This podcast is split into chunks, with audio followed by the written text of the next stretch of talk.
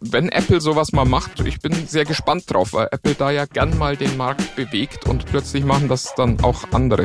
Ich freue mich auch schon wieder auf die Apple hat's erfunden Dinge. Tech Freaks, der Hightech-Podcast von Bild mit den wichtigsten News der Woche. Hallo und herzlich willkommen zu Tech Freaks, dem Hightech-Podcast von Bild. Wir sprechen über Technik und hier im Studio sitzen Alexandra Nikolai und Martin Eisenlauer. Hi, ja, wir starten gleich mit einer News der Woche, die es in sich hat. News der Woche. Samsung bremst tausende Apps. Irre, oder? Ich glaube, das ist nicht mehr lustig jetzt zu dem Zeitpunkt. Der Game Optimizing Mode bremst eben halt nicht nur Games, sondern auch eben Netflix, TikTok, Insta, alles, was man sonst noch so auf dem Telefon hat. Und vermutlich eben, um Energie zu sparen. Ich meine, alles in einem guten Sinn, aber trotzdem doof was ich halt nicht verstehe, also wir hatten sowas bei Apple ja auch schon, wo die dafür gesorgt haben, dass ihre Handys abschmieren, wenn es den Akkus zu kalt wird und die Kapazität dann nicht mehr reicht. Und wir hatten das auch schon, also OnePlus äh, drosselt auch schon Apps. Was ich nicht verstehe an dieser Stelle ist, liebe Hersteller, warum sagt ihr es uns nicht einfach? Wir verstehen es doch, wir sind doch als Kunden auch nicht alle blöd. Aber warum sagt man uns nicht einfach, guck mal, hier ist ein Schalter, wenn du den anschaltest, läuft dein Akku länger, wenn du den nicht anschaltest, dann reißt dir halt die Batterie unterm Arsch weg. Und entscheid selber, lieber Kunde. Wir empfehlen dir, du schaltest den an und dann nennen die das Game Optimizing Mode, wo ich noch so das Gefühl habe, ich krieg was Besseres und in Wahrheit kriege ich was Schlechteres. Und ich meine, was soll das echt? Ich verstehe das einfach nicht. Naja, ich, ich könnte mir denken, dass sie es irgendwo ganz klein in die AGBs reinschreiben, ne, zu der jeweiligen, äh, zu dem jeweiligen Modus oder wenn, wenn dann das Ganze, aber wer liest das schon? Also ich muss gestehen, ich lese sie nicht äh, im Detail. Ja. Und ähm, also, also ja, wenn es kein dicker roter Button ist, äh, dann würde ich es auch überlesen und übersehen. Also das, das ist das, was, was ich tatsächlich, weil es wäre jetzt ja auch total einfach, wenn Samsung sagen würde, wisst ihr was, da gibt's ein Fuck im, im Internet und da steht das seit Jahren drin, dass wir das machen. Da ist auch eine Liste der Apps, mit denen wir das machen und da erklären wir warum und was. Aber nein, es wird einfach gemacht und dann sagt man, oh, bei uns laufen übrigens die Akkus viel länger. Und äh, in Wahrheit ist es, weil, weil man das runterbremst. Wobei auf der anderen Seite, man darf ja auch nicht vergessen, so richtig gelitten hat bisher ja noch niemand drunter. Es ist ja nicht so, dass jemand sagt, oh, bei mir ist Insta so lahm auf meinem neuen Galaxy S22. Äh, das äh, ist ja dann auch wieder die Kehrseite. Aber bist du denn auch in dieser Community drin, die dann heult? Nee, ich nämlich nicht. Also ich würde es nicht mitbekommen. Nee, ich, ach, äh, nein. Ich, ich finde so als Journalist hat man immer so dieses Bedürfnis ja zu heulen. Das ist ja unser, unser Geschäft. Und ich finde es halt wahnsinnig ärgerlich. Auf der anderen Seite freue ich mich, wir haben wieder ein Thema, über das wir sprechen können im Podcast. Aber also ich verstehe nicht, warum die Industrie an der Stelle einfach nicht lernt. Das ist das, was mich wirklich ärgert, dass man so das Gefühl hat, die machen das immer wieder und dann, äh, wenn es jemand anders ist, freuen sie sich, dass die äh, den Shitstorm abkriegen und man hat selber den, Leich, äh, die, den, den Keller voller Leichen, den, den, den Leichen voller Keller liegen und ähm, ja, es passiert halt dann genau andersrum. Inside Internet. Wo wir schon von Leuten sprechen, die es nicht lernen. Netflix kauft wieder Gaming-Entwickler. Ich finde das total faszinierend. 72 Millionen, was ja für Netflix nicht viel ist, das ist ein halbes Witcher oder so, ähm, haben sie sich Next Games kosten lassen. Die meisten von euch werden sie nicht kennen für, für Titel wie Stranger Things oder Walking Dead, also für die Handyspiele dazu. Was glaubst du denn, was, was die Idee von Netflix im Gaming-Markt ist? Die machen ja immer mal wieder so, so ein bisschen, oh, wir wollen auch Gaming. Hast du eine Idee? Klar, ist alles nur eine These. Das Wachstum hatte dann irgendwann diese 36 Millionen Subscriber erreicht und ist dann für, also 2020 war es ja so. Und dann hat man ja auch überall gelesen, oh, jetzt wachsen sie nicht mehr so schnell. Ne? Also es ist nicht mehr so, dass ihnen die Subscriber plötzlich die Türen eingerannt sind.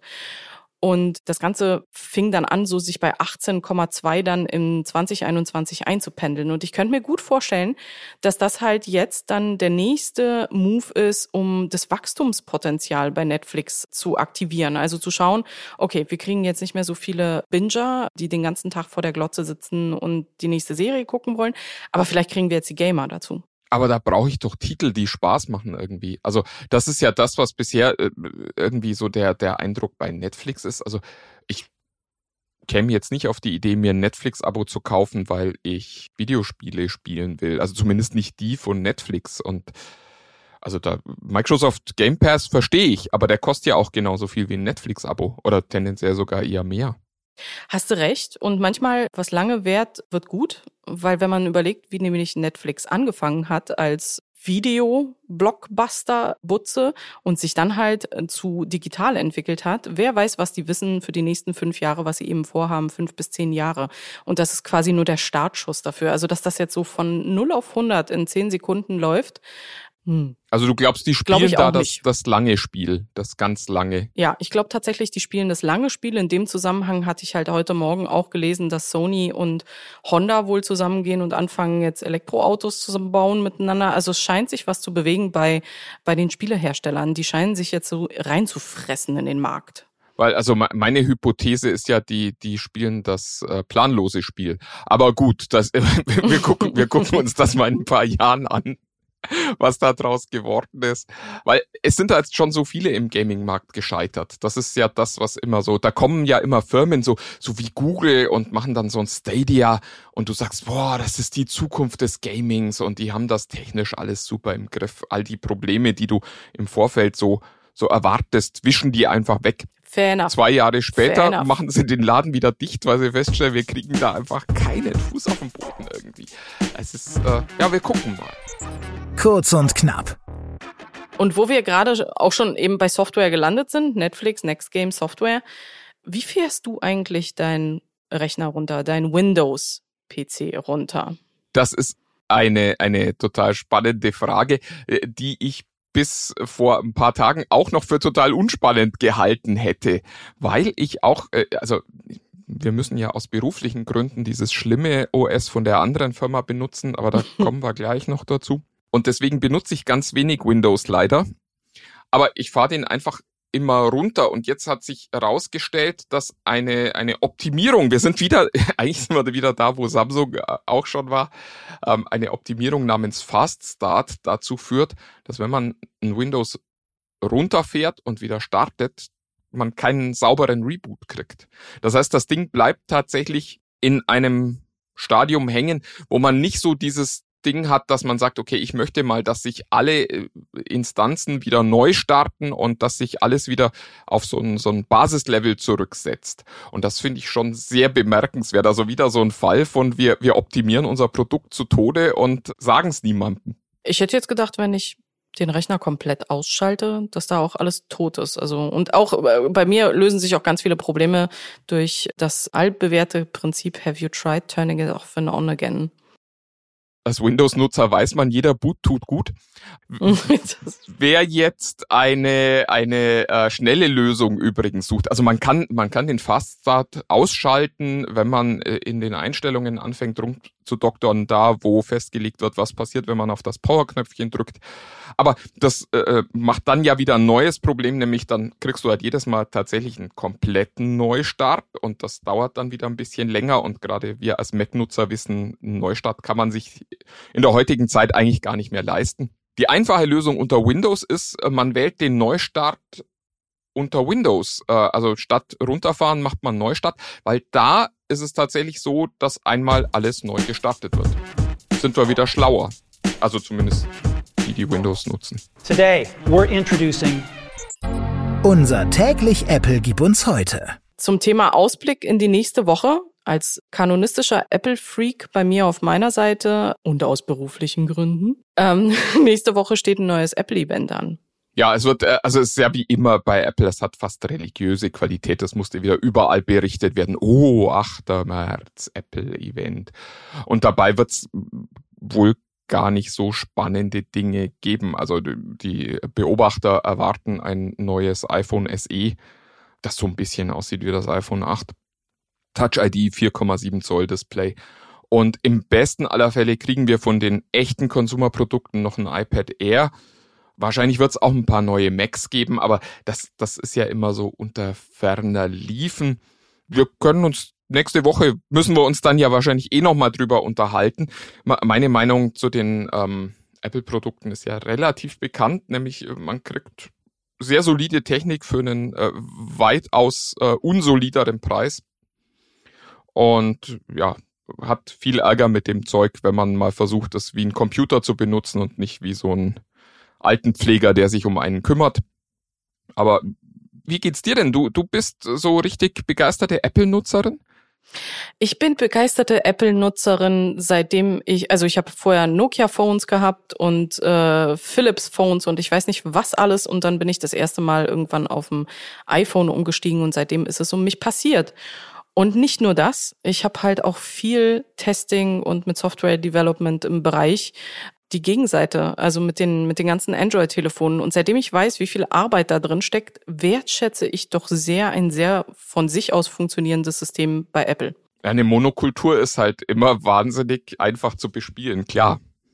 Das ist der Grund, warum ich plötzlich so bei Apple hängen geblieben bin, weil ich einfach zu schätzen weiß, das Ding funktioniert, ich muss mir jetzt keine Gedanken drum machen. Ach ja ein Großteil des ehemaligen Podcasts, der unter diesem Titel erschienen ist, äh, bestand ja darin, dass sich äh, zwei Menschen darum gestritten haben, ob man Apple überhaupt benutzen darf und äh, ob alle Menschen, die das tun, irgendwie äh, Probleme haben. Insofern, ähm, ich, ich, wir führen das jetzt hier nicht allzu weit weiter. 8. März, ganz tolles neues Zeug, was allerdings nicht kommt. Und äh, das, äh, da bin ich, da wäre ich tatsächlich mal gespannt. Angeblich arbeitet Apple an einem faltbaren MacBook iPad Hybriden, also einem Gerät, das ein großes Display hat, zusammengeklappt werden kann und dann, wenn man es aufklappt, eben entweder als Notebook-Ersatz oder als Tablet benutzt werden kann. Da wäre ich sehr gespannt. Also Lenovo hatte so ein Gerät ja schon mal und ja, das war irgendwie ganz cool, aber halt auch nicht so, dass es sich jetzt im Markt durchgesetzt hätte. Wenn Apple sowas mal macht, ich bin sehr gespannt drauf, weil Apple da ja gern mal den Markt bewegt und plötzlich machen das dann auch andere. Aber ich bin auch schon, ich freue mich auch schon wieder auf die Apple hat's erfunden äh, Dinge, wo ich dann wieder da sitze und sage, nein, Lenovo hatte so ein Gerät schon vor drei Jahren. Und na, ganz so lange ist auch noch nicht her, aber zwei Jahre sind es schon bald. Ich äh, bin sehr gespannt. Aber wie schon gesagt, nächste Woche erstmal nur langweiliges. Also es wird kein iPhone erwartet, logischerweise, also außer ein iPhone SE. Es wird auch kein neues iPad Pro erwartet. Also wir Beobachter beobachten langweilige Dinge für den nächsten 8. März. Am Frauentag. Das ist natürlich ein bisschen ähm, Fällt mir gerade so auf, ne? Ja, eigentlich, eigentlich vollkommen inakzeptabel. Herr guck, was ist da schiefgelaufen? Da, darüber müsste man sich mal aufregen. Ja, in der Tat. Aber ich bin jetzt auch tatsächlich gespannt über dieses, dieses Konstrukt, was du eben beschrieben hast mit MacBook und iPad und Hybrid. Ich nenne es jetzt Frankensteins Monster. das habe ich jetzt gerade beschlossen. Apropos, ja. Apropos, das, das Monster, das dieser Podcast ist, kommt nächste Woche wieder. Wir freuen uns, wenn ihr mit dabei seid. Und bis dahin sagen wir Tschüss. Tschüss. Schönes Wochenende.